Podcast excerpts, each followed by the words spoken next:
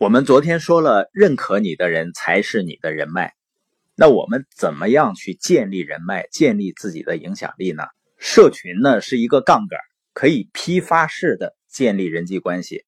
在线上呢，通过持续的价值输出，尤其是你的语音分享，能够对别人有帮助的话，那就会建立一种信任度。那我们今天聊的呢，是面对面的时候。什么因素决定了人们对我们的认可度？那大家调过来想一想，什么决定了你对别人的看法、印象或者认可度呢？我们面对的一个人啊，如果他小看自己，从内心深处，那会不会通过他的语言和行为表现出来呢？所以呢，别人对我们的看法，实际上是由我们内心深处对自己的看法决定的。那我们就一定要为自己现在所做的事情感到骄傲。这个骄傲呢，不是自负，不是狂妄自大，而是呢，我们要对自己做的事情要有自豪感。你说我现在这个事儿做的还不是很好呢，还不怎么样呢，但是你仍然会有可以为自己感到自豪的地方，比如说你的选择啊，或者你的前景啊。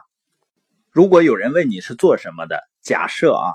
你是在通过社群建立一个有完善系统支持的消费型企业，那你可以这样回答：说我就是做一个小生意。那别人听完以后会重视你吗？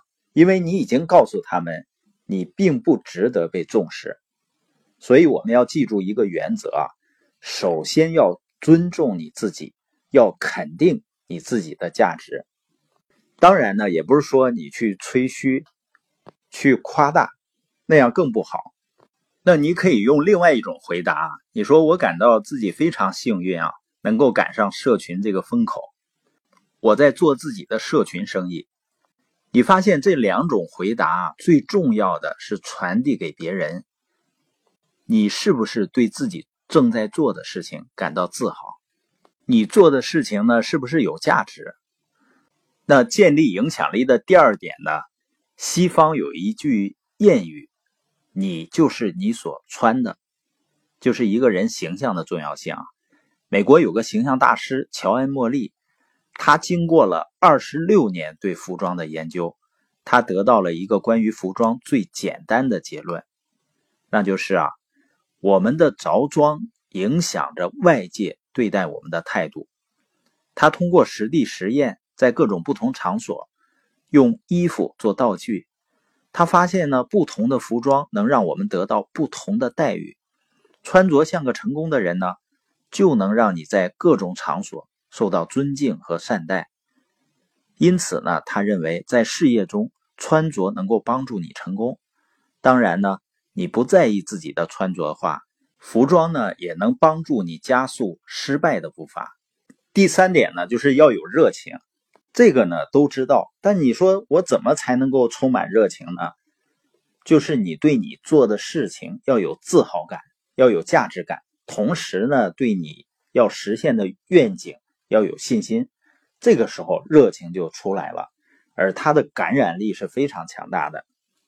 当然呢，热情的同时不要显得急躁。如果热情中呢还有一份淡定，它两个呢并不矛盾的。因为有的时候呢，一个人表现的很淡定，实际上呢，能体现他的信念。第四个建立认可度的关键呢，就是要真实，不要轻易许诺。如果承诺了一件事呢，哪怕付出再大的代价呢，也要兑现承诺。第五点呢，就是不去贬低别人，不去攻击别人，因为人们没有意识到啊，你贬低别人或者贬低你的产品的竞争品牌。并不能抬高你自己，就是别人不好，并不能说明你就好了。而且，当贬低别人或者攻击同行成为一种氛围的话，那就很难吸引更优秀的人来参与你的事业了。